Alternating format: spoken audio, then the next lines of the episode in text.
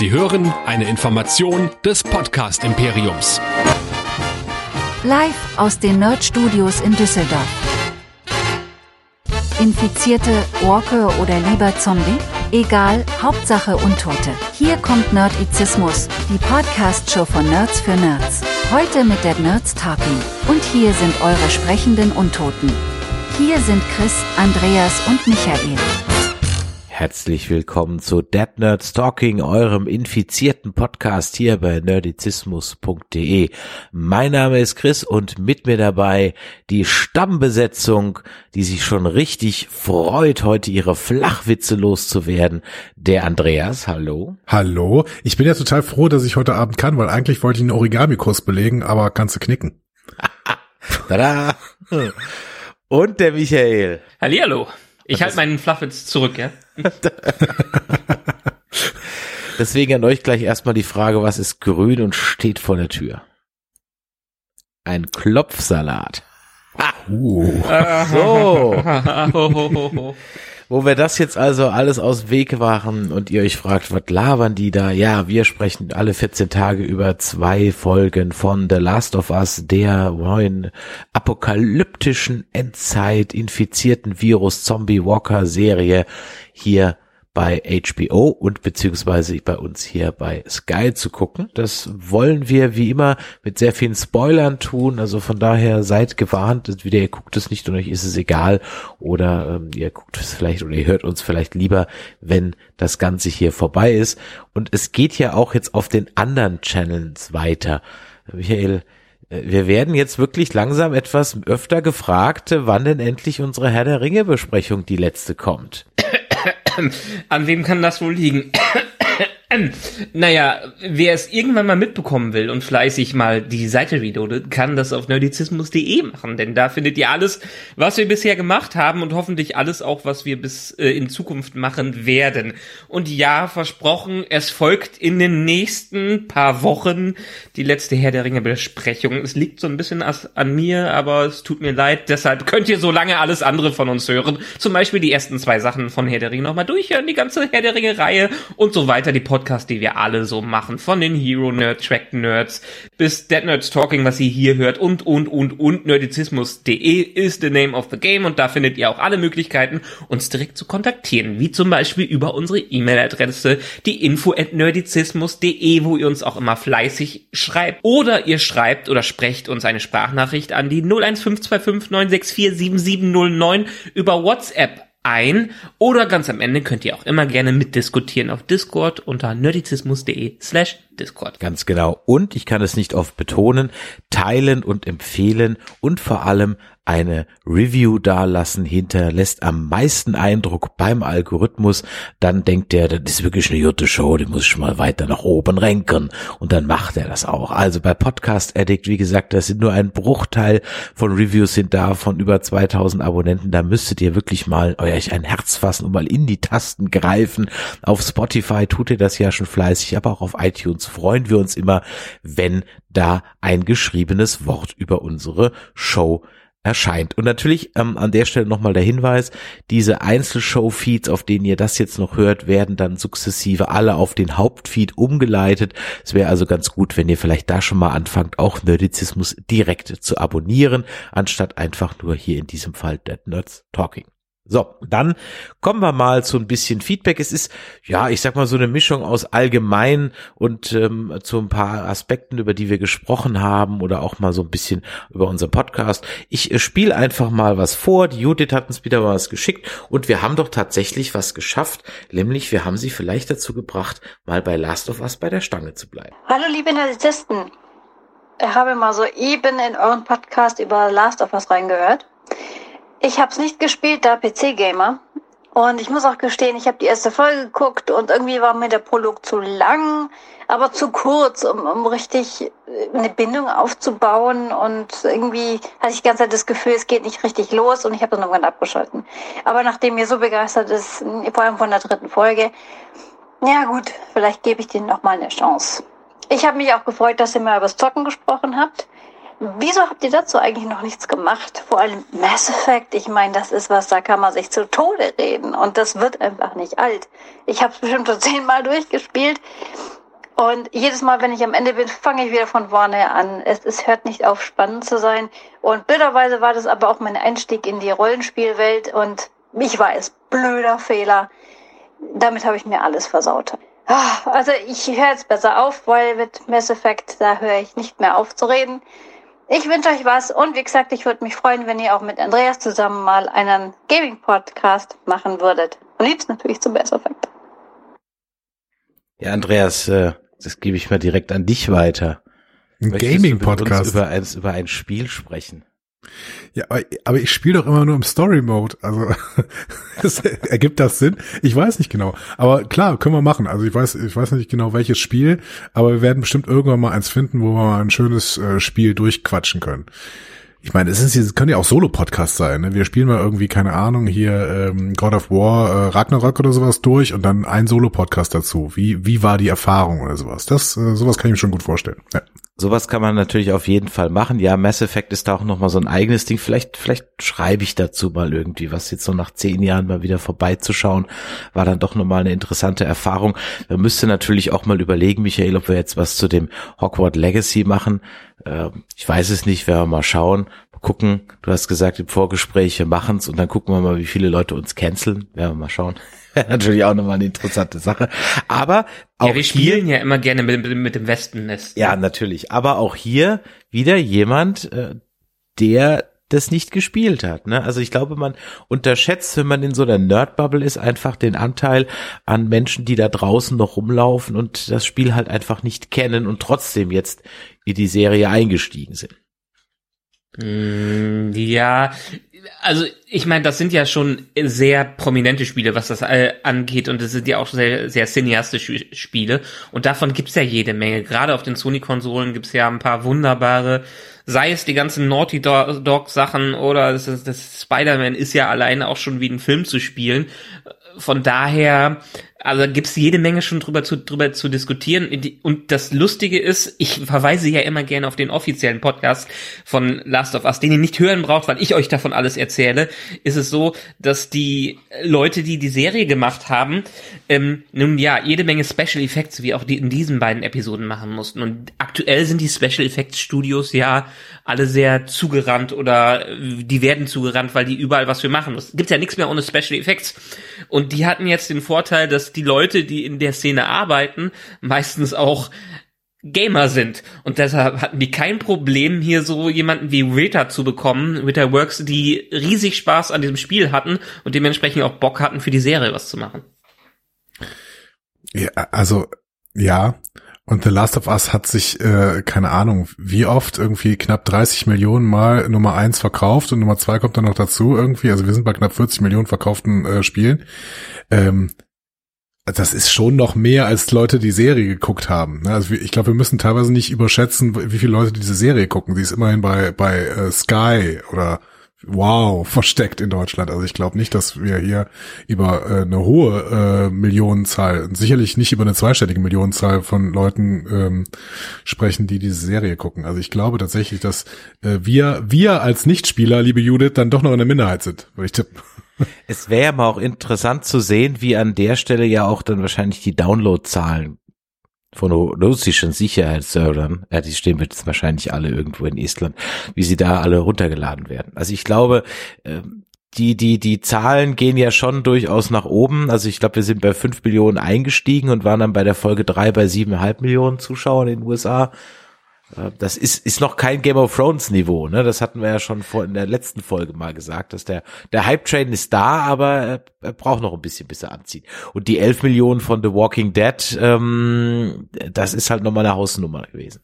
Ganz ist es nicht so. Also die, die 4,7 Millionen Viewer, die die erste Episode geschaut haben, ähm, das sind die, das sind ein paar Sachen, also ein paar, die zusammenkommen. Aber wir sprechen hier jetzt noch über Streamen und nach einer Woche, einer Woche sind irgendwie 22 Millionen, ähm, die die, äh, die erste Folge gesehen haben. Also da kommt schon einiges zusammen.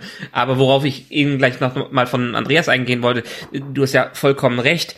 Die Videospielindustrie ist mittlerweile größer als die Filmindustrie. was das angeht. Die haben Absatzzahlen, da können manche Filme nur von träumen. Also das ist ein viel, viel größeres Geschäft, als Hollywood es aktuell ist. Von daher ähm, ist es interessant, wie viele Zuschauer man durch die Gamer überhaupt bekommen kann, wenn man so ein bekanntes Spiel umsetzt. Ja, genau. Also deswegen, ich, ich würde es gerne mal hören. Also die Leute müssen uns noch mehr Feedback geben und uns schreiben, ob sie Gamer sind oder nicht. Schreibt doch einfach mal Gamer oder No Gamer mit Hashtag irgendwo hin. So. Ja, genau. Auf, auf, auf Twitter zum Beispiel oder unter, unter den Facebook-Posts und auf Discord. Ihr kennt ja die Kanäle. Ja, hm. Ich überlege noch, ob ich jetzt noch dem Michael noch mal ins Gewissen rede, damit du in diesem Podcast bitte nicht so oft zumindest sagen sollst, ja. Grüße gehen raus an den Jan aus Berlin. Er hatte nämlich an dieser Stelle mal eine kleine Spracherziehung dem lieben Michael angedeihen lassen. Dann würde ich doch eigentlich mal sagen, lasst uns doch mal einsteigen. Wir haben zwei Folgen, die durchaus zusammenhängen. Also natürlich hängt alles irgendwie zusammen, na, aber die sind natürlich sehr besonders intertwined, wie man das so schön auf Englisch sagt. Und äh, Michael, ich äh, denke, wir sind jetzt einfach mal ruhig und lauschen dem Andreas, der sich die Mühe gemacht hat, vom Freitagabend bis heute noch eben schnell eine Zusammenfassung zu schreiben. Ja, und ich habe ich hab mich aber ein bisschen kurzer gefasst dieses Mal, aber deswegen erzähle ich jetzt beide Folgen mal hintereinander und wir können dann vielleicht ein bisschen auf diese Themen dieser Folgen eingehen. Die Folge 4 hieß auf Englisch, äh, auf Englisch, auf Englisch, Please Hold to My Hand. Aber darüber wollen wir gar nicht reden. Erstmal das Thema. Wir finden Ellie am Anfang auf einer Toilette einer Tankstelle. Da spielt sie insge äh, insgeheim mit der Waffe, die sie Bill und Frank gestohlen hat. Joel zapft in der Zeit neues Benzin für den Truck, denn das Benzin ist mittlerweile nicht mehr so effektiv. Ellie ist langweilig, deswegen liest sie schlechte Dad-Jokes aus No Pun Intended Volume 2 von Will Livingston vor. Auf der anschließenden Fahrt lootet sie außerdem im Auto. Sie findet eine Hank Williams Kassette, die Joel gut gefällt und ein Gay-Porno-Magazin mit vermeintlich klebrigen Seiten. In der Nacht übernachten sie in einem Wald und futtern 20 Jahre alten Dose Ravioli. Obwohl Joel nicht paranoid sein will, hält er schließlich nachts Wache. Am nächsten Morgen geht's nach einem für Ellie ekelhaften Kaffee weiter. Auf der Fahrt gibt's ein wenig Infos über Tommy, der sich ständig den falschen Leuten angeschlossen hat. Außerdem macht Joel Ellie nochmal klar, dass sie nicht Familie, sondern Fracht ist. Sehr nett von ihm. In Kansas City, Missouri angekommen, ist die Umgehungsstraße blockiert, also müssen sie durch die Stadt. Der Eingang der QZ ist verwaist, keine Fedra zu sehen. Sie geraten schnell in den Hinterhalt und fahren den Truck in einen Waschsalon. Joel weist Ellie an, sich hinter einem Loch in einer Wand zu verstecken, bevor er in einen Schusswechsel gerät. Zwei Angreifer kann er töten, der dritte überwältigt ihn. Ellie klettert dann aus ihrem Versteck und schießt mit ihrer Pistole nach kurzem Zögern äh, diesem Angreifer in den Rücken. Dann schickt Joel sie wieder in ihr Versteck und tötet den Angreifer, der sich vorher als Brian vorgestellt hat. Sie flüchten dann relativ schnell in ein anderes Gebäude und sehen bewaffnete Rebellen, die an den Ort des Gemetzels kommen und bald mit den Untersuchungen beginnen. Schwenkt zu Kathleen, der Anführerin der Rebellen oder Revolutionäre oder so. Äh, die verhört gerade einen Doktor zum Verbleib eines Henrys. Der soll nämlich für den Tod ihres Bruders zuständig sein. Das Verhör wird dadurch unterbrochen, dass die Leichen von Brian und diesen beiden anderen Rebellen gebracht werden, die Joel getötet hat. Kathleens rechte Hand, ein äh, Lieutenant Perry, glaubt, dass es Außenseiter waren. Kathleen schiebt aber alles auf Henry, sie geht zurück zu dem Doktor und tötet ihn. Dann weist sie Perry an, die Fremden zu finden und auch zu töten. Das zwingt Joel und Ellie, sich in einer verlassenen Bar zu verstecken. Joel entschuldigt sich dort bei Ellie, dass sie jemanden töten musste und sie sagt, dass sie schon zuvor jemanden verletzt hat. Interesting. Er gibt ihr die Waffe zurück, damit Achievement unlocked, würde, glaube ich, der Gamer sagen. Die äh, Revolutionäre finden kein Anzeichen von Henry oder den Fremden, aber ein paar Superman-Zeichnungen auf dem Dachboden eines nahegelegenen Hauses. Außerdem hat Perry im Keller einen Raum gefunden, in dem irgendetwas wächst. Äh, Kathleen lässt den Raum auf jeden Fall versiegeln. Joel und Ellie schaffen es, sich in ein nahes Hochhaus zu schleichen. Von oben wollen sie eine neue Route finden. Auf der Hälfte der Stockwerke geht dem 56-jährigen Joel aber die Puste aus. Sie übernachten also unter Schutzvorrichtungen, nämlich Glasscherben hinter der Tür, in einem Apartment. Joel hört zwar auf dem rechten Ohr schlecht, aber von den Glasscherben wird er schon aufwachen, denkt er. Falsch gedacht. Morgens weckt ihn Ellie, weil sie beide von Waffen bedroht werden. Ein Mann und ein kleiner Junge stehen mit gezückten Waffen vor ihnen. Und dann gehen wir in Folge 5. Endure and Survive. Die Episode beginnt in der Nacht, in der die Bürger von Kansas City Fedra stürzen und äh, das QZ äh, gewaltsam auseinandernehmen. Ein junger Mann namens Henry und sein kleiner gehörloser Bruder Sam verstecken sich vor dem Chaos. Auch Kathleen wird gezeigt, die ist schon länger auf der Suche nach Sam und Henry. Sie verspricht Gefangenen Amnestie, wenn sie etwas über sie verraten. Einer gibt dann auch nach und verrät, dass Dr. Edelstein, der Doc aus der letzten Folge, mit ihnen zusammen ist. Kathleen lässt trotzdem alle töten. Edelstein, äh, Henry und Sam treffen sich auf dem Dachboden äh, aus der letzten Folge. Henry beruhigt Sam mit Superheldenzeichnungen. Als das Essen knapp war und Edelstein auch nicht mehr zurückkommt, verlassen sie den Dachboden. Henry malt Sam eine Superheldenmaske nur zur Sicherheit. Draußen werden sie dann Augenzeugen des Hinterhalts gegenüber Joel und Ellie. Das heißt, wir sehen das auf der anderen Perspektive. Sie verfolgen die beiden und landen in der Situation am Ende der letzten Folge. Joel wirkt jetzt nicht so, als würde er gerne mit Henry reden wollen, aber Henry und auch Ellie bitten darum, dass er Vertrauen schenkt. Und so entspannt sich Joel mit der Zeit und sie kommen dann auch ins Gespräch. Henry macht zwar Andeutungen darüber, dass er ein Verräter ist, trotzdem entschließen sie sich zusammenarbeiten, denn Joel und Ellie brauchen Henrys Wissen und Henry und Sam brauchen Joels Gewalt.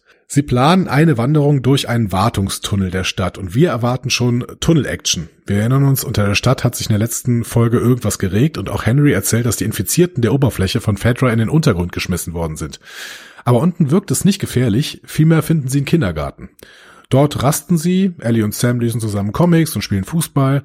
Henry enthüllt, dass Sam Leukämie hat um, äh, und um ihm Medikamente zu besorgen, musste er einen Widerstandsführer in Kansas City verkaufen, der auch Kathleens Bruder war. Später in dieser St äh, Nacht schaffen es äh, Joel, Ellie, Henry und Sam ohne Probleme aus den Tunneln, machen sich auf den Weg durch eine verlassene Nachbarschaft. Dort werden sie aber dann von einem Scharfschützen aus einem Haus auf der anderen Straßenseite angegriffen.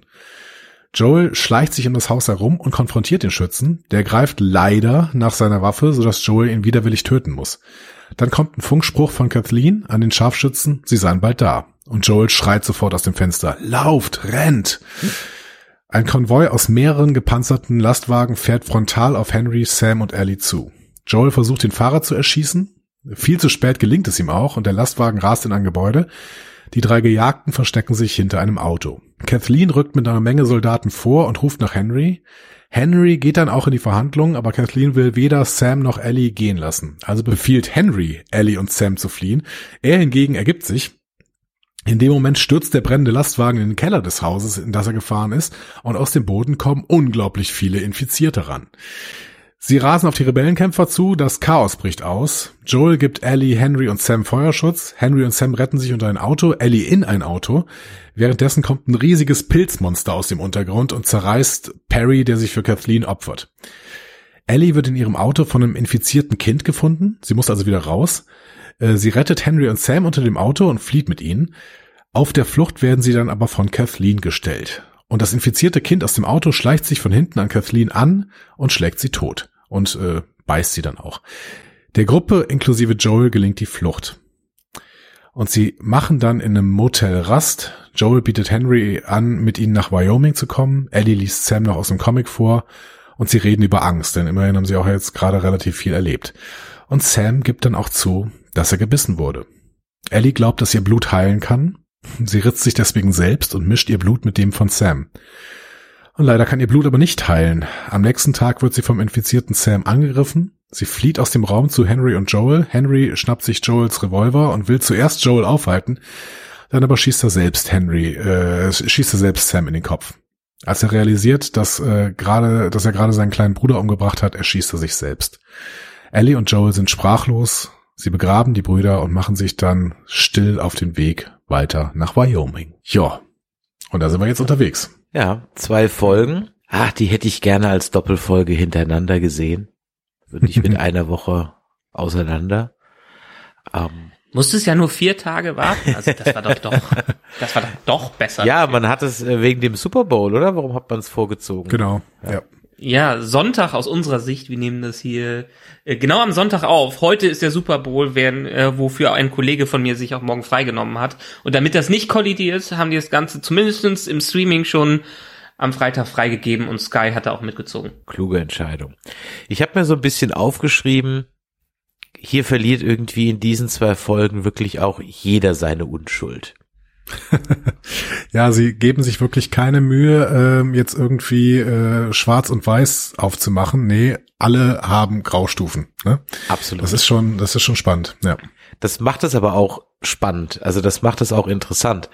Äh, ich habe, wenn wir mal ganz kurz darüber die Rollen reden, bevor wir dann ähm, da über die eigentliche Handlung reden. Kathleen habe ich die ganze Zeit davor gesessen, die kenne ich doch, die kenne ich doch, wer ist das denn?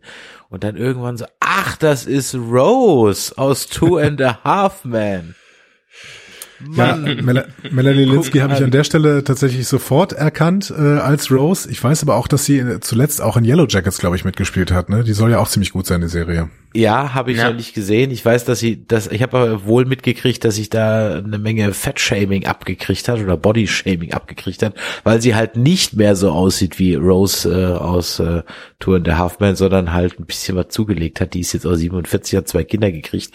Ähm, also naja, auf jeden Fall hat sie da ein bisschen was abgekriegt. Sie ist, Fun Fact äh, für uns Westworld-Gucker, äh, die Ex-Frau von Jimmy Simpson. Und Jimmy Simpson ist ja unser Junge äh, William bei Westworld. Mit mhm. ihm war sie bis 2012 verheiratet und jetzt ist sie mit Jason Ritter verheiratet. Der ist der Sohn von John Ritter und John Ritter werden natürlich die 80s Kids alle noch kennen. Und äh, ihr Henchman ist, äh, Moment, wie heißt er? Ähm, Perry wird gespielt von Jeffrey Pierce und äh, Jeffrey Pierce ist insofern besonders erwähnenswert, als dass er ja auch im Videospiel Last of Us mitspielt. Allerdings, nee, in beiden Teilen, genau, sogar in beiden Teilen, richtig. Und ja, er ist der Tommy, er spricht den Tommy. Richtig, den ganz Bruder genau von Joel. Und er ah, okay. leiht aber auch ein bisschen seine, sein Aussehen, oder? Ja, so ein bisschen. Er hat jetzt natürlich in der Serie den Vollbart dazu bekommen, ja. aber es, es geht in die Richtung. Ja, ich meine, wie ich schon die letzten Male gesagt habe, Last of Us wurde ja nicht nur die Stimmen aufgenommen, die haben ja wirklich Motion Capturing ziemlich viel vorgespielt und dementsprechend hat er die Erfahrung auch im Schauspielen dahinter. Mhm. Er ist sonst noch sehr aktiv in der Call of Duty-Reihe. Da hat er verschiedene Rollen und ansonsten ist er ein klassischer amerikanischer Seriendarsteller. Also der hat was gesprochen in Love, Death and Robots. Er hat aber auch was ähm, gespielt bei äh, CSI Vegas. Er war bei CSI LA. Er hat in Castle mitgespielt, in den Sarah Connor Chronicles, bei ähm, irgendeinem x-ten Remake von Knight Rider, bei Criminal Minds und so weiter und so weiter. Also der, der ist wirklich Jack Boston Legal. Also der ist charmed ja. Also das ist so wie so ein deutscher Schauspieler, wenn du den ja vorliest, da ist ja immer Tatort, Soko, Lindenstraße, ja, Traumschiff, da sind die immer dabei. Das ist bei ihm auch so.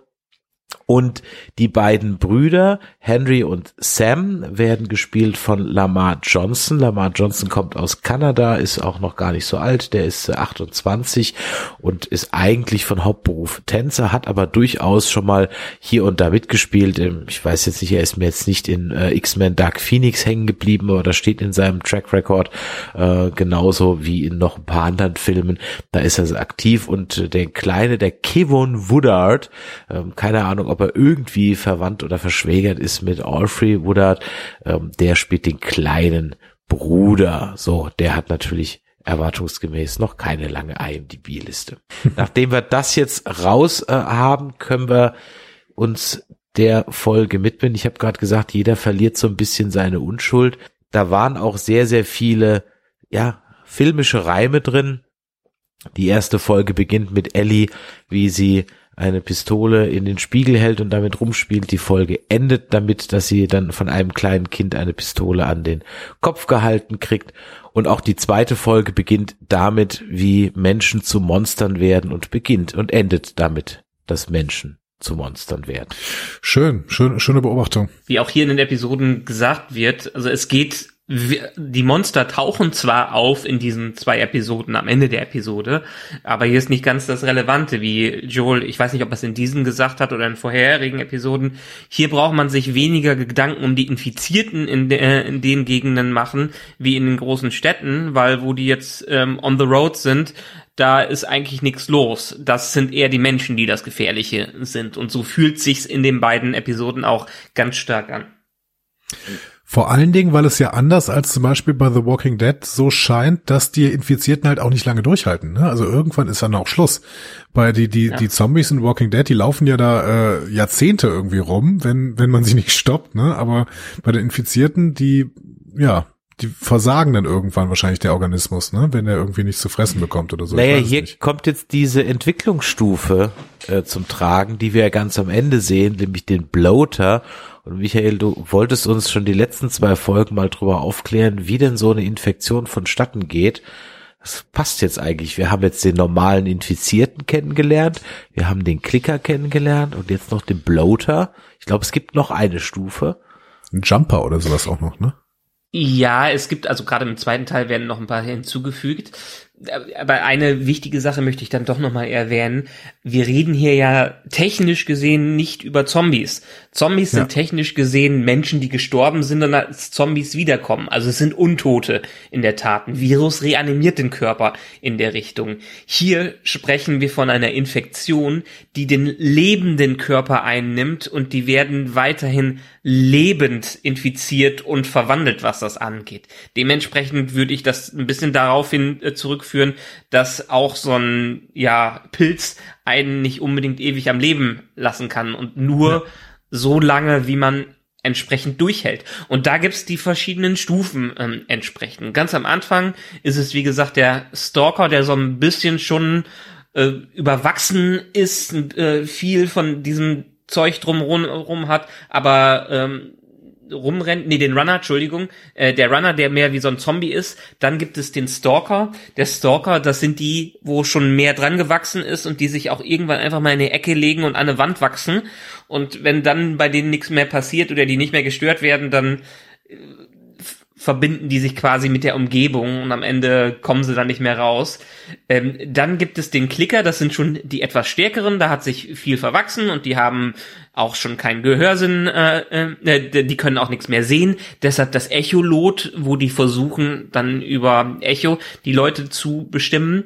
Und für die, die wirklich hart überleben und starke Leute sind, das haben lustigerweise die Showrunner auch nochmal in einem Podcast gesagt, die sind eher selten, weil da muss man auch, wie jeder Mensch sich äh, anders ist, muss man als auch als Infizierter eine bestimmte Persönlichkeit, eine bestimmte Stärke dahinter haben, um einfach so dermaßen zugewachsen zu sein mit diesen Pilzen, dass es sowas ist wie ein Panzer um einen herum und dass man quasi wie ein übermächtiges Wesen rumläuft. Und die Viecher, die waren im Spiel extrem schwierig umzulegen und man ist denen wirklich äh, versucht hat, man hat versucht, denen zu entkommen. Und wenn man es nicht unbedingt musste, dann hat man die nicht gekillt, weil das hat einiges an Munition gebraucht, um die umzulegen. Und gut, im ersten Spiel ist dann noch die komplette Evolution davon, der Rat King, der Rattenkönig, wo quasi ganz viele Infizierte ineinander gewachsen sind und als riesiges, ekliges Ding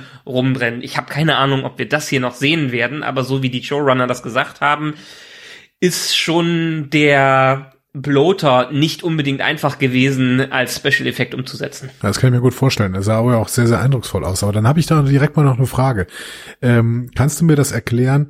Ellie äh, klettert ja irgendwann in dieses Auto und dann kommt eine Zombie, zom kommt so ein Zombie-Kind, so ein Zombie-Mädchen hinter ihr Ja. her. Ja. Aber wie? Das, die wirkte doch jetzt wie ein Klicker. Das heißt, die wirkte so, als hätte sie gar keine Augen. Also zumindest waren die Augen irgendwie mit Pilz zugewachsen, oder? Ja, das war ein Klicker, das war ein junger Klicker und das war auch, äh, lustigerweise haben die auch im Podcast darüber geredet, dass die gerade sehr junge Leute dafür engagiert haben, die sich krass verbiegen können und äh, die, die da für, genau für diesen Effekt engagiert haben. Ja, das war ein Klicker und du weißt, wir wissen, dass die über Echolot äh, sich umschauen und da war einfach so viel los, da muss so viel äh, hin und her geschallt sein, die wird dann dementsprechend vieles gesehen haben, allein übers ähm, Echo. Aber wie kann die dann da. in dieses Fenster da klettern? Also das ist mir unklar, weil Ja, durch das, das gleiche Loch wie ja auch. Ach, ach so, Ja. dann, dann du, du, du hörst das ja, also du sendest, du, du kannst ja, wenn du sozusagen nach dem gleichen Prinzip fliegt ja auch eine Fledermaus in ihren Bau oder in ihre Höhle rein und knallt ja nicht gegen die Wand. Also Also das ist schon Fenster klar, war ja offen, es war ja keine Glasscheibe äh, davor in, in, in der Art. Da ist Ellie reingeklettert und die ist dann hinter ihr her, wahrscheinlich, weil sie schon vorher im hat, Fokus ja. hatte. Ja. Aber dann, äh, keine Ahnung. Also ich verstehe nicht ganz, wie man mit reinem Echolot dieses Fenster finden kann, dann dahinter herklicken, äh, klickern kann und äh, dann auch noch bemerkt, dass Ellie vorne rum äh, raus ist. Äh, Sie versucht dann ja irgendwie dann Nee, rauszukommen. was ich und gerade nicht Also du verstehe, du musst ist, wie du dieses dich über so Echolot eine ja. Kleinigkeit gerade aufregen kannst, ja. Ich reg mich überhaupt nicht auf. Ich habe mich nur, okay, ich hab mich nur klar. Wie du gefragt. dich über, okay, ich, ich ziehe aufregend zurück. Ich ziehe aufregend zurück, wie du dich über solch, solche Kleinigkeiten gerade wunderst, aber nebenher noch Serien guckst, wo dir andere Dinge geradezu ins Gesicht springen und du sie nicht sehen möchtest. Ähm, ich verstehe deinen Punkt, aber das hat mich gerade so gar nicht, ich fand dies, dieses Mädchen so, so creepy. Ich kann ja eh mit so Body Horror, das ist ja so, ne, also gerade das ist ja, ja, auch gerne mal so, die, es gab noch so eine andere, ach so genau, das war bei der leider nicht allzu guten letzten Staffel von American Horror Story. Die haben auch mit so Verbiegetänzern, nenne ich es jetzt mal, mal gearbeitet, die also auch ganz krass sich bewegen konnten und die dadurch dann richtig creepy waren. Das hat mich ich an fand der auch, Stelle völlig, also ich fand das einfach so, wie die sich da rein und dann, dann noch dieses Rad schlägt und dann darüber, das hat mich in dem Moment, uh, ja, ohne Frage. Ich fand das auch, ich fand das da super aus. Ich äh, versuche nur noch, äh, deswegen kam die Frage, ich versuche nur diese Welt noch äh, mehr zu verstehen. Ähm, und das war mir eine Sache, die mir unklar war, auch in der Folge selber, weil ich dann irgendwie gedacht habe, ja, dann Ellie halt doch die Klappe. Du bist jetzt vorne, die ist hinten. Wenn das ein Klicker ist, dann weiß die nicht, wo du bist. Das heißt, du brauchst einfach nur da sitzen bleiben. So. Jein. Also ich habe mir es jetzt so erklärt in der Art, ähm, die, die weiß natürlich, wo ein Auto ist und die weiß, wo die Gegenstände ist, weil durchs Klicken senden die ja quasi ihr Echolot aus. Ansonsten könnten sie sich ja auch nicht durch Gebäude und sowas bewegen. Ähm, ja. Entsprechend weiß sie schon, wie sie in das Auto reinkommt. Und ähm, jetzt mal im Sinne von, von ich würde jetzt an der Devil denken, der, wenn da so viel los ist, quasi die ganze Welt sehen kann, weil einfach alles irgendwo reflektiert und der im Prinzip einfach nur was ausblenden muss. Und da ist ja Beispiel, dermaßen ja. So, äh, so viel los und so viel Lärm, dass der Lärm ja überall abprallen muss und dementsprechend die Klicker alles sehen können, was da so passiert. Dann habe ich aber trotzdem noch eine Frage dazu. Wie unterscheiden die denn äh, Menschen von anderen ähm, Infizierten. Pheromone. Weil die gehen ja Pheromone? Keine Ahnung, gehen ja gezielt auf die Menschen. das war jetzt einfach nee, das, also haben gibt's ja eine das haben sie ja mehr oder weniger erklärt. Das haben sie ja mehr oder weniger erklärt durch die vorherigen Folgen, dadurch, dass die in diesem Pilznetzwerk alle aneinander dran sind. Ähm, werden die wahrscheinlich ah. auch da eine Art von Kommunikation haben, weil die sind ja auch alle hinter denen hergerannt, als sie auf einen ähm, da einmal draufgetreten äh, sind und hinterher unter, hinter den ah, das heißt, das heißt, sie können unterscheiden zwischen das ist Pilz und das ist etwas anderes. Ja, okay, das äh, gibt irgendwie so. Ja. ja. Mhm, okay. Würde ich jetzt im Sinne der Show so deuten, im Sinne ja. der des Games, hast du einen guten Punkt aufgemacht, weil da frage ich mich auch, wie die Zombies sind ja keine Zombies, wie die Infizierten sich voneinander unterscheiden können und von den Lebenden, was das angeht. Ja, wahrscheinlich eine andere Körpertemperatur oder whatever. Also interessant. Da habe ich mich jetzt, ja. da habe ich mir jetzt noch nie drüber Gedanken gemacht. Das ist immer wieder spannend, worüber sich unterschiedliche Menschen unterschiedliche Gedanken machen. Ja, ich versuche immer die Welten zu verstehen. Das ist für mich immer so das ja. Wichtigste in einer Serie, dass ich irgendwie vers versuche, die Regeln einer Welt zu verstehen, weil das bringt mir Immersion und dann werde ich nicht rausgeschmissen irgendwie. Mhm. Mhm. mhm. Ja. Dann wisst, wisst ihr denn dafür, wie man einen Wisst ihr denn entsprechend dafür, wie man einen übergewichtigen Vegetarier nennt? ich ahne Schlimmes. Eine Biotonne. Oh Gott. ah, herrlich. Ah. Was macht ein Security Mann, was macht eigentlich ein Security Mann in der Nudelfabrik? Der passt da auf.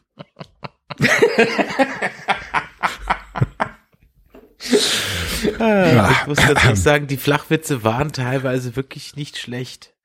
Sie Nein, sie waren richtig gut. Schlecht. Ja, und sie haben auch auf Deutsch funktioniert übrigens. Also ich habe auf Deutsch. Ach echt? Geguckt. Okay. Ja. Ja. Ja, ja, sie haben sich da auf Deutsch ein paar schöne rausgesucht und äh, das waren auch wirklich welche, die äh, über die ich auch lachen konnte. Das hat mir sehr, sehr gut gefallen. ja. ja, wie zum Beispiel, wie viel wiegt ein Hipster? Ein Instagram. wow. ei, ei. Ah, gut, ich sehe schon, die Verweildauer in diesem Podcast nimmt gerade rapide ab. Oder sie nimmt zu. Oder sie nimmt zu, ja. Ähm, ich, ein, es gibt wenige Dinge, die ich im Leben bedauere, aber eigentlich hätte ich doch ganz gern nochmal Fips Asmussen live gesehen. Tja. Ja, Gott hab ihn selig. Können wir mal zurück äh, in, nach Kansas City kommen. By the way, ist Kansas City und im Spiel war es äh, Pittsburgh. Pittsburgh, ja. Keine Ahnung, warum man das geändert hat. Vielleicht, wenn man jetzt einen größeren Sprung gen Westen gemacht hat. Weiß ich nicht. Ist das so? Das finde ich total spannend. Ich gucke es mir gerade mal auf der, auf der Karte an. Ja. Wir haben es auch so ein bisschen in der in, in dem Podcast erklärt. Es war einfach einfacher, Kansas City umzusetzen, als das Pittsburgh-Set zu bauen. Und dementsprechend Also- war das aus der Produktion heraus, dass es sich nicht gelohnt hat, oder dass es jetzt dementsprechend egal war, wo es war am Ende, sondern nur, was für eine Geschichte da drin erzählt wurde. Dementsprechend musste es nicht unbedingt Pittsburgh sein und die haben entsprechend Kansas City genommen. Okay, aber man hat auch einen kräftigen äh, Schritt nach, äh, nach Westen gemacht. Also von daher Genau. äh, hat's, sag ich mal, dem Roadtrip dann doch schon dienlich, äh, ist es dann dem Roadtrip doch schon dienlich gewesen. Was ich ehrlich gesagt gar nicht wusste, ist das wirklich so, dass Benzin schlecht wird? Und dass das dann nur Ja. noch eine Stunde hält? Das wusste ich nicht. Guck Also an. nicht eine Stunde, aber du kannst halt, deshalb, deshalb sollte man ja auch nicht Benzin lagern in der Richtung. Also du kannst nicht einfach hingehen und dir deine 5000 Liter von einer Tankstelle zapfen, wenn es mal günstig ist, weil du brauchst richtige Lagerungsbedingungen, damit das überhaupt hält. Also Benzin, jegliche Art von Benzin hat ein Haltbarkeitsdatum. Auch was gelernt. Also gut, das, das haben sie ja da erklärt, ne? Deswegen. Ähm, Also ich meine, dass es Ja. diffundiert, wenn es da so offen rumliegt, ist klar. Aber ich hätte jetzt gedacht, wenn man es im Tank hat äh, oder in einem Tank ist, dann hält es ewig. Aber obviously not. Okay, das ist ja wieder, wieder was Da, gelernt. das ist auch so eine Sache, die mich immer wieder an diesen Szenarien stört, wie Walking Dead und Co. Wenn es die ganze Zeit in dem Autos ist, dann hätte es schon viel schneller schlecht werden müssen, als sie das da 30 Jahre später noch benutzen in der Richtung. Also ab irgendeinem Punkt, wenn man keine Raffinerien mehr hat, dann gibt's kein Benzin, dann gibt's nichts, was man ja mehr benutzen kann, weil sich einfach die Stoffe darin in irgendeiner Art und Weise zersetzen und man es quasi neu verarbeiten müsste. Das ist jetzt echt scheiße, dass ich das weiß. Jetzt ist nämlich noch ein Punkt mehr, der mich jetzt in Filmen und Serien zukünftig aufregen kann. Normalerweise kotzt mich eigentlich nur immer an, dass in Museen Jets und Raumschiffe, Flugzeuge, Autos grundsätzlich immer vollgetankt mit Schlüssel rumstehen. Ähm, aber ich finde das vielleicht, das kann man als allgemeines Thema mal aufmachen. Ich finde, dass hier ganz gut dargestellt wird, wie rar alles ist. Also am Anfang, ähm, wir sehen hier irgendwie die diesen Schwenk zu Henry und ähm, Sam, die dann irgendwie mit so ein paar Dosen umgehen müssen. Auch Joel und Ellie äh, reden über 20 Jahre alte Ravioli-Dosen, weil das halt gerade das ist, was sie haben. Und mein Gott, dann kann man die halt noch essen. Äh, Benzin, das eben nicht mehr so äh, gut verfügbar ist und ähm, vor allen Dingen ineffektiv geworden ist, sodass sie dann immer wieder nachzapfen müssen und sowas. Ähm, das finde ich ganz schön, weil ja, es, es tut mir total leid, dass sie sich, dieser ähm, Vergleich mit The Walking Dead immer wieder ankündigt, weil auch äh, auch The Walking Dead hatte gute Phasen. Aber wie oft Daryl da in den letzten Staffeln sinnlos mit diesem Motorrad rumfährt, in einer Welt, in der es im Prinzip keine Rafferin- Raffinerien mehr gibt, das ist halt schwierig. So und ich finde, das löst The Last of Us äh, wirklich gut, dass man wirklich die ganze Zeit das Gefühl hat, alles, was es gibt, ist erstmal rar und alles, was es gibt, muss erstmal als hohes Gut behandelt werden. Und wenn es nur ein paar Dosen sind, finde ich schön, finde ich schön gemacht. Auch die Munitionsknappheit wurde hier thematisiert in dieser Folge. Und das Spiel lebt ja auch davon, dass du permanent wenig Munition hast und ja auch, ich glaube, hat man überhaupt jemals irgendwie echte Handgranaten, vielleicht ein, zwei Mal. Meistens musst du dir ja auch irgendwie was basteln und äh, aus, aus irgendwelchen Dingen, die du so zusammenscrapest. Äh, ja, also ja, hast du recht. Ähm, aber wie gesagt, bisher war mir halt dieser Umstand des äh, Diffundierens äh, von, von äh, Benzin nicht bewusst, aber dann ist das natürlich bei The Walking Dead noch viel schlimmer als sonst schon. Äh, Das, des, deshalb sage ich ja, die haben alle Stern-TV geguckt, weil es mindestens einmal im Jahr, zumindest zu der Zeit, als ich es noch geguckt habe, eine Folge gab, wo die alte Dosen, 20 Jahre alte Dosen aufgemacht haben und geguckt haben, kann man das noch essen. Und es ging? Ja, ja, man ist überrascht, wie lange dann doch was halten kann. Also wenn die Dosen, guter, guter Tipp, wenn die Dosen schon Ausbeulungen haben, dann schmeiß sie weg. Das, das, Dann, das ist dann, klar. dann weg, ne? Ich bin eigentlich gerade eher überrascht, womit man überall Sendezeit mitfüllen kann. Aber okay, gut. okay, äh, okay, gut. Also ich habe mir jetzt gerade mal die Karte angeguckt, ja? Wir sind gestartet in Boston, wenn ich das richtig, äh, wenn ich das richtig erinnere, oder? Ja. Von Boston bis Kansas City, was ja seltsamerweise nicht in Kansas liegt, sondern in Missouri, aber sehr, sehr nah an Kansas. Ähm, das ist schon verdammt mhm. weit. Ne? Also das sind schon das irgendwie fast nicht ganz die Hälfte, aber fast die Hälfte von Küste zu Küste. Fast. Ja, also wir haben schon hier zwei, dreitausend Kilometer, die die offensichtlich gefahren sind und dann immer wieder äh, da nachladen mussten und sowas. Sie haben damit aber dann auch schon, würde ich sagen, fast zwei Drittel äh, des Weges äh, nach Wyoming geschafft. Ne? Und ich schätze, dass sie deswegen auch dieses dieses Ziel jetzt schon gewählt haben äh, da in Missouri. Was was hattet ihr gesagt? Was wäre das andere gewesen im Spiel? In Pittsburgh. Pittsburgh. Das wäre ungefähr auf der Hälfte der Strecke, die sie jetzt zurückgelegt haben. Ganz grob. Ja, genau. Also Pittsburgh sogar vielleicht sogar noch ein bisschen weniger. Sogar ne? noch ein also bisschen weniger, ganz genau. Ja, genau. Dann würden sie es wahrscheinlich in den letzten fünf, vier Folgen nicht schaffen, irgendwie in Wyoming anzukommen. Wovon ich ja jetzt gerade mal ausgehe. Ich weiß ja nicht, ob das überhaupt das Ziel ist. Das, da wisst ihr natürlich aus dem Spiel mehr. Aber ich gehe ja gerade davon aus, dass sie wirklich nach Wyoming fahren wollen. Ja.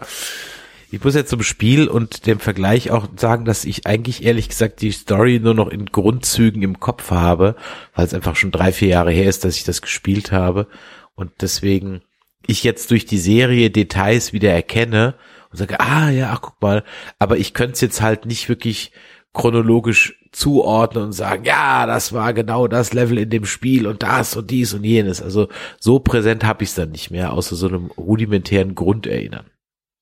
Ja, bin ich genau bei dir. Das sind so auch vor allem die Nebencharaktere, die da auftauchen. So Bill und Frank hatte ich gar nicht mehr im Kopf, musste ich nachlesen. Jetzt äh, die ganze Geschichte rund um Sam und seinen Bruder Henry, das hatte ich dann wieder im Kopf und ich wusste auch am Ende, was mit denen passiert. Ich war nur gespannt und da haben uns die Showrunner ja schon ein bisschen gelehrt, dass wir nicht unbedingt das erwarten müssen, was im Spiel passiert. Ob sie es denn genauso machen, beziehungsweise ob es das gleiche Ende nehmen wird. Ich finde es ganz nett, dass ich dadurch wieder in die Story des Spiels reinkomme und habe echt Bock, das gerade nochmal zu spielen, aber dafür muss man auch wieder die Zeit haben. Ne? Mhm. Ja, ihr merkt schon irgendwie, es ist immer ein komisches Zeichen, wenn man so sich gar nicht so an der Story langhangelt, sondern in dem Podcast immer so rechts und links diffundiert, um mal im Wortspiel mit dem Benzin zu bleiben.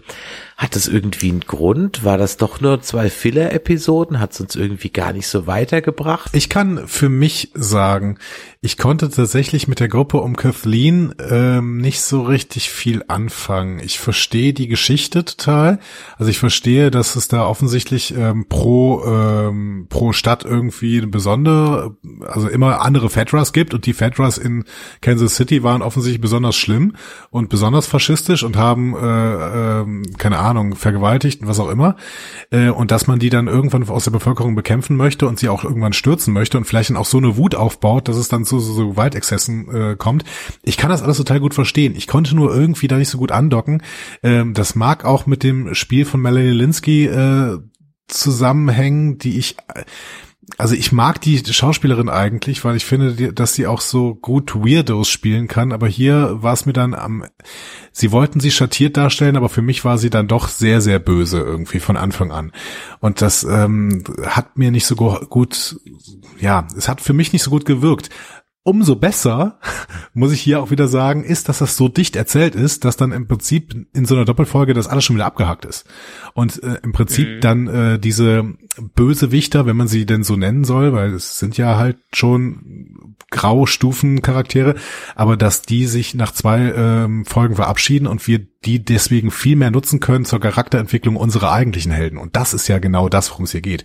Deswegen, ja, es waren jetzt auch nicht meine Lieblingsepisoden, gerade weil ich mit denen nicht andocken konnte, aber ich verstehe total, warum sie es gemacht haben und ich fand auch wirklich viele gute Szenen dabei und viele gute Ansätze dabei und ich fand schön, was es denn im Endeffekt mit Joel und Ellie gemacht hat. Ja. Hm. Also ich fand das Spiel von Melanie Linsky war natürlich anders als der typische Bösewicht. Das fand mhm. ich einen netten Satz, den ja immer wieder in verschiedenen äh, Besprechungen dazu gesagt wurde. Sie wirkt wie eine Kindergärtnerin, die in der Apokalypse unterwegs ist, so ungefähr. Ähm, sie ist, hat scheinbar das Ruder in die Hand genommen. ja, in dem Fall wirklich Negan, ja. Ja, aber sie ist dann vielleicht dieser untypische Charakter, der in der normalen Welt vielleicht nicht so gerade klar, klar, gekommen ist, aber hier kann sie ihre Skrupel beiseite legen und dann wirklich das ausleben, was andere nicht geschafft haben und hier ist eine Welt geschaffen worden, in der sie überleben kann, auch wenn man sie sich vielleicht nicht direkt in der Führerrolle vor, vorstellen kann. Und das sind ja so, meistens sowieso die seltsamsten Leute, die dann ähm, Gruppen anführen, wenn es in diese Richtung geht. Und dementsprechend fand ich diesen sehr creepigen Aspekt, der bei ihr da durchgekommen ist, schon recht passend da drin, dass wir nicht diesen 0815 ich bin jetzt der Ober, Oberböse Negan wieder hier haben in der Richtung, ähm, sondern jemanden haben, den man eigentlich sympathisch finden möchte, der aber letztendlich auch abgrundtief verachtenswert ist. Und das dementsprechend auch, wie du sagst, es ist ja, die sind ja dafür da, um uns den Spiegel vor Ellie und Joel zu halten, um zu sehen, ja, es ist nicht alles schwarz-weiß und jeder versucht hier in dieser Welt klarzukommen. Und Joel ist jemand, der den wir zwar sympathisch finden, der aber auch viel, viel Scheiß gemacht hat, wo wir sind, äh, wo wir es mitbekommen. Und Ellie ist auch nicht das liebe kleine Mädchen, das jetzt in die Welt gestoßen wurde, sondern die hat auch eine Hintergrundgeschichte, äh, Geschichte, wo man nicht jemanden, den man trifft, direkt einordnen kann in die Kategorie, ähm, du bist der nette Nachbar von nebenan und du bist der Mörder, sondern so, dass er auch Leute mit netten Gesichtern auch durchaus das abgrundtief Schlechte hinter sich haben können. Das erinnert mich an das Thomas Hobbes Zitat, der Mensch ist dem Mensch Wolf zumindest so lange, bis er ihn kennt. Das passt hier so richtig wie die Faust aufs Auge. Und ich, ähm, ich finde es so schön, weil das hier, das spiegelt so ein bisschen teilweise wieder, was vor allen Dingen in Teil 2 von Last of Us wichtig wird. Und ich kann es nicht drüber reden, weil es ein extremer Spoiler ist. Aber hier, hier wird was gezeigt, dass man halt Leute, die ekelhaft sind, wenn man ein bisschen von denen was kennenlernt, dass man zumindest sie weiterhin ekelhaft findet, aber äh, verstehen kann, warum sie so handeln, äh, wie sie handeln. Und das finde ich immer das Nette, wie es hier in der Serie ge äh, gezeigt wird. Also wir kriegen die Motivationen der Charaktere mit und können uns danach fragen, hätten wir vielleicht nicht selber uns in dieser Wut ergeben, wenn uns der liebste Mensch für uns auf Erden getötet worden wäre und werden auf Rache aus. Es gibt eine interessante Podcast-Reihe vom Spiegel, glaube ich, die heißt Im Verhör. Und da geht's die letzten paar Folgen immer so um so Rocker. Also Hells Angels, Bandidos und so weiter. Und die hat halt letztens auch einen Aussteiger von den Bandidos da, der war dann irgendwie auch mal Präsident und so, das ist übliche Karriere, Knast etc. pp. Und da fragt ihn halt der Reporter auch, ja, wieso hast du denn den da aufs Maul gegeben? Ja, er hat meine Ehre beleidigt. Ja, das ist doch kein Grund. Doch, das verstehst du nicht. Ja, das ist halt so. Und dann habe ich mir auch so, jetzt wo du das gerade sagst, mich ja auch gedacht, es wird sicherlich eine Klientel da draußen geben, die bei sowas dann auf Rache aus ist bis zum bitteren Ende, egal wie die Umstände sind und auch wenn es in einer apokalyptischen Welt völlig sinnfrei ist, das zu tun, äh, werden sie es trotzdem tun. Und da wird es wahrscheinlich Menschen wie uns geben, die halt dann das nicht tun werden. Dann kann ich nur froh sein, dass wir hier in einer Region leben, wo die Waffenquote jetzt halt nicht so hoch ist.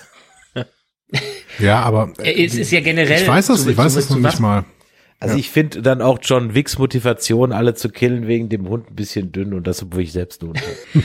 das ist natürlich eine andere Art von Film, aber ich finde es immer interessant zu überlegen, zu, zu welchen äußersten Maßnahmen, zu welchen Extremen wäre man selber fähig, wenn man in dieses, in die Ecke getrieben worden wäre. Ich meine, das sind dann so Sachen, wie würdest du reagieren, wenn du gefoltert wirst? Wie würdest du reagieren, wenn ein, ein Gedankenspiel, was ich ganz oft, ganz früher hatte als Jugendlicher, wo ich gesagt habe, um mein Gott, weil die ganzen Moralvorstellungen aus den Spielen, Filmen und das, was ich mitbekommen habe, ich möchte niemals jemanden töten. Ich würde für nichts in der Welt jemanden töten in der, äh, in der Richtung. Jetzt, wo man zum Beispiel ein Familienvater ist und drüber nachdenkt, okay, was würde ich für meine Familie machen in einer ähnlichen Situation, würde ich eine Waffe in die Hand nehmen und Leute erschießen, die meiner Familie was antun äh, äh, wollten, wo ich früher nie drüber nachgedacht hätte. Also man entwickelt sich ja weiter und man weiß nie, was mit einem passiert, wenn man nicht in einer Ausnahmesituation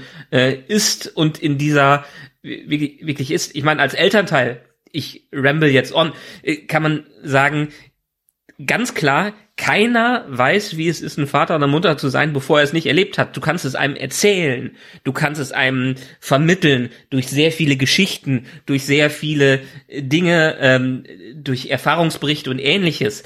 Aber du kapierst es nicht, bis du nicht in dieser Situation ist, äh, drin bist. Und das sind dann diese Gesang Gedankenspiele, die sich für mich vor allen Dingen in diesen apokalyptischen Szenarien wiederfinden.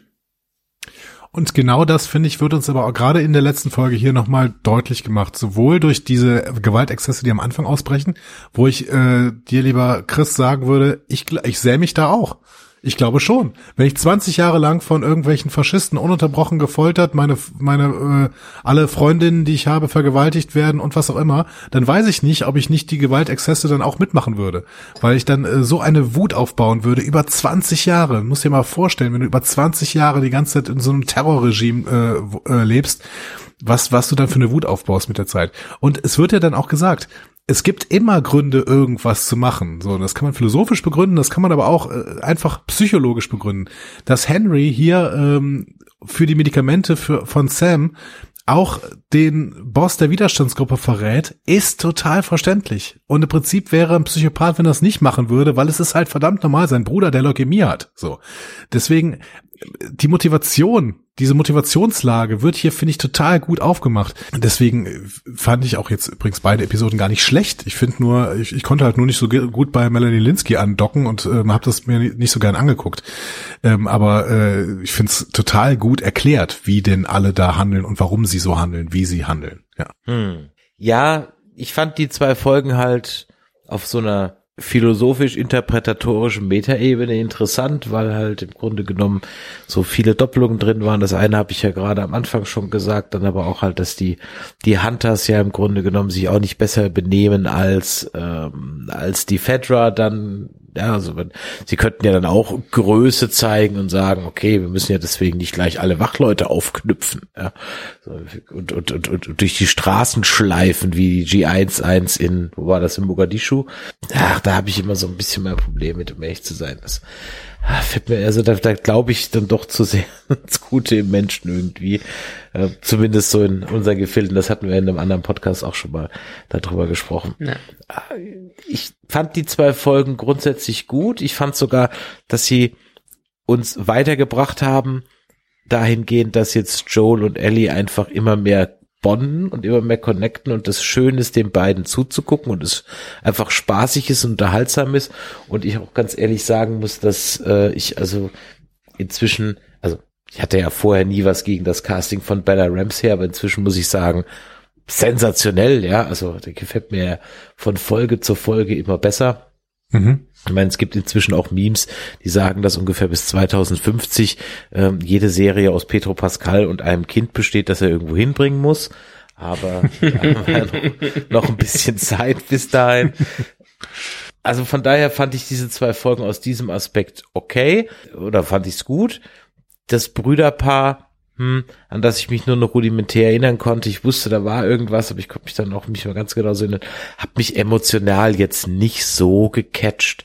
Da war, glaube ich, Frank und Bill deutlich emotionaler, auch wenn mich die jetzt auch nicht völlig umgehauen haben. Ähm, ich bin dann immer so schockiert, ob, ob solcher Gewaltexzesse, nicht weil ich jetzt sage, das kann man jetzt im Fernsehen nicht zeigen, sondern weil ich mir dann auch immer denke so, ah, würde das wirklich so sein? Ja, natürlich gibt es die. Da brauchen wir ja jetzt auch die Welt nicht schöner reden, als sie ist. Ne? Das ist schon klar. Aber vielleicht bild ich mir da auch nur eine heile Wolkenkuckucksheim, rosa-runte Wattebauschwelt vor oder so, keine Ahnung. Ja. Deshalb stell dir doch mal lieber einen Keks unterm Baum vor und frag dich, was das ist. Ein schattiges Plätzchen.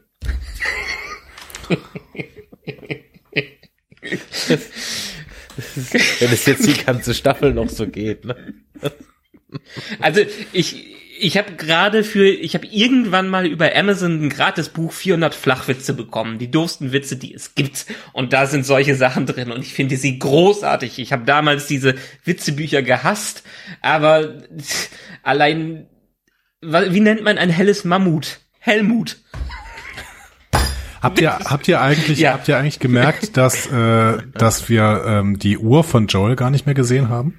Doch, wir haben sie, wir haben sie sch schon gesehen, oder? Ich, ich, ich, ich meine sogar, dass ich gedacht habe, dann ist die repariert, die sieht gar nicht mehr kaputt aus. Ich meine, dass er sie irgendwann in Folge drei verloren hat und dann nicht aufheben konnte, weil er kein Urheberrecht hatte.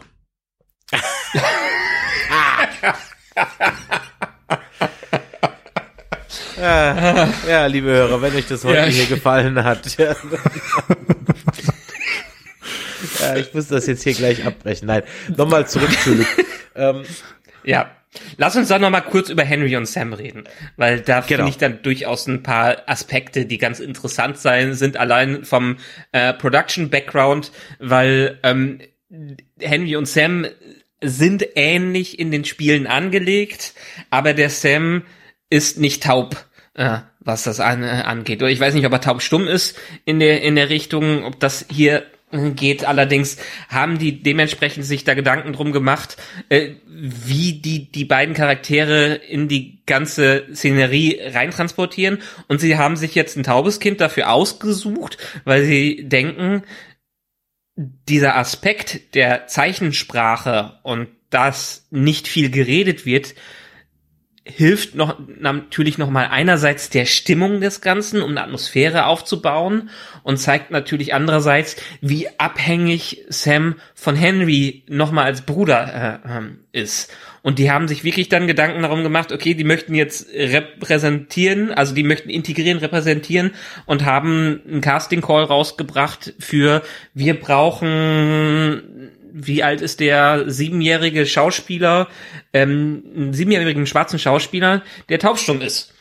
Und die dachten, okay, es melden sich vielleicht 40 oder 50 Leute. Es haben sich am Ende fünf gemeldet und der, der es quasi noch keine Rollen hatte, hat es am Ende bekommen, weil der so ein Naturtalent im Schauspielen ist und hoffen dadurch, dass wie der jetzt ähm, dargestellt wurde in Last of Us, dass dieser Schauspieler sehr, sehr, sehr viele Rollen bekommen wird, wo ich ähm, einfach mal zustimmen kann, weil die Brüder hatten erstmal eine sehr gute Chemie und ähm, der Kleine hat das sehr gut rübergebracht in dieser ähm, in dieser Bedrängnis und dieser Isolation, in äh, der er aufwachsen muss, wie er damit umgeht und ähm, wie sich das Ganze in ihm niederschlägt. Und sie haben gleichzeitig, genau wie bei Lauren Ridloffs Rollen, im Prinzip nicht dargestellt, dass äh, Gehörlosigkeit gleich Superkraft in anderen äh, Sinnen ist. Und das äh, wird ja sehr, sehr von der Gehörlos-Community auch gelobt, dass es im Prinzip so nicht als, ja, äh, im Prinzip alle anderen Sinne bekommen dann irgendwie Superkräfte und äh, im Prinzip haben wir jetzt Superhelden, die nur gehörlos sind. Äh, das wird, ähm, das wird sehr gelobt, dass es eben nicht so dargestellt wird bei Lauren Ridloff schon. Und das finde ich hier auch dann wieder ganz gut gewählt. Kayvon äh, ist einfach ein relativ normaler Junge, der aber an der Stelle eben auf Hilfe angewiesen ist von äh, dem Bruder, der eben diese ähm, der diese Sign Language kann und dann äh, ist super. Ich fand's dann auch diese schönen Momente, äh, in denen so Ellie so ein, zwei Worte auf ähm, auf der Sign Language lernt quasi, ne, um sich ein bisschen mit dem zu verständigen und Ellie auch ganz normal mit ihm umgeht und halt überhaupt keine Berührungsängste hat oder sowas. Das ist halt, das ist echt so gute Integration und Inklusion, ähm, finde ich sehr sehr toll, sowohl in der Darstellung, also im Inhalt als auch dann im Casting, wenn, wenn du das so erzählst. Ja. Für alle, die sich jetzt gerade ge gerade gefragt haben, wer Lauren Ridloff ist und warum wir darüber sprechen, sie spielt die Connie in The Walking Dead, ein ebenfalls gehörloser Charakter. Und äh, was ich nochmal interessant fand, auch aus dem Podcast von denen zu hören, also ich wusste, dass es halt diese ASL, diese äh, American Sign Language oder Sign Language, die Spra äh, Fingersprache, wirklich für jede Sprache mehr oder weniger gibt. Es gibt eine englische Fingersprache, es gibt eine deutsche Fingersprache, also man muss quasi da übersetzen. Was mir aber nicht bewusst war, das ist, fand ich ganz spannend, es gibt sogar ein äh, Black ASL, also es gibt speziell in der Afri äh, äh, afroamerikanischen Bevölkerungsgruppe, in der schwarzen Bevölkerungsgruppe, äh, was jetzt auch der richtige Begriff dafür ist, äh, gibt es ein ASL, was nur die benutzen. Da kann ich kurz einen Podcast-Tipp geben. Ich hatte nämlich im, äh, bei Einfach Marvel zum ähm, Film Avengers, äh, nee, stimmt nicht, bei Eternals, wo Lauren Ridloff auch eine Rolle spielt, äh, eine gehörlosen Dolmetscherin da und äh, die hat einiges über diese ASL gezeigt und über äh, erzählt und allgemein über Sign Language und die verschiedensten Dialekte, die es denn da gibt und dass eben die nicht universell verständlich ist ist. Äh, da könnt ihr vielleicht mal rein äh, hören. Und jetzt höre ich meinen äh, Self-Plug mal wieder auf. Du, alles gut, als ich das, Nee, als, gut. als ich das zum ersten Mal erfahren habe, war ich auch überrascht. Ich so, echt, ich dachte, einer der Vorteile der Zeichensprache wäre halt eben, dass sie universell ist, aber gut, man kann vielleicht nicht jetzt nicht in jeder Sprache alles mit jedem Ding ausdrücken, aber ich dachte so Grundprinzipien war nein, dem ist nicht so. Eigentlich eine Missed Opportunity irgendwie. Ja, also es gibt sicherlich, also ich frage mich, wie, wie russisches ASL ist, ähm, weil ich weiß zumindestens, wie auf äh, russischen Baum heißt. Dimitri. Okay. Äh.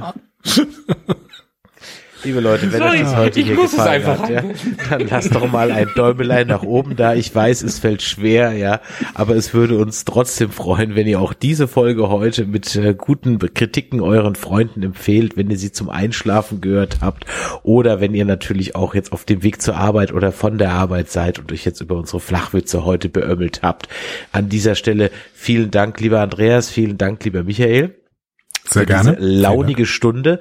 Wir hören uns dann in 14 Tagen wieder, wenn wir schon so langsam auf die Zielgerade einbiegen. Das muss es aber nicht gewesen sein, denn Andreas und mich könnt ihr sogar demnächst wieder hören, wenn es bei Walking Dead unerwartet irgendwie weitergeht, denn es gibt ein paar Zwischenepisoden Tales of the Walking Dead, die wir uns angeschaut haben. Da werden wir auch drüber sprechen. Wir müssen mal gucken, ob wir da ein oder zwei Folgen draus machen. Mal gucken, wie viel die hergeben. Dann geht natürlich Star Trek Picard weiter.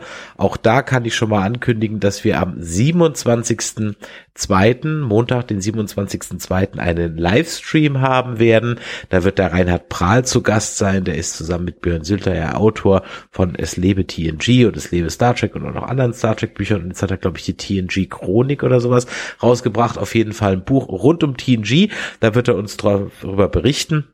Und wir werden dann auch über die ersten beiden Folgen von Star Trek Picard spoilerfrei reden. Warum? Weil wir Picard nämlich ein bisschen anders aufteilen. Wir werden die ersten drei Folgen als, Podcast machen, dann vier bis sechs als Podcast und dann auch nochmal ähm, äh, sieben bis zehn. Also es wird dazu drei Folgen geben. Das heißt, an dem Montag könnt ihr auch einschalten, wenn ihr äh, noch nicht alles gesehen habt, weil da werden wir nur unsere generellen Eindrücke über die ersten beiden Folgen loswerden. So, dann freuen wir uns natürlich wie immer über Reviews. Däumelein nach oben hatte ich schon gesagt. Und ihr könnt uns natürlich auch noch unsere Sprachnachrichten füllen oder unsere WhatsApps Nachrichten füllen. Das freut uns natürlich immer. Also seid smart, seid wie Judith, schickt uns da was. Und das könnt ihr machen an die Michael. 01525 964 7709. Perfekt. Also in diesem Sinne, macht Idiot. Bis die Tage. Wir hören uns. Tschüss. Tschüss. Ciao.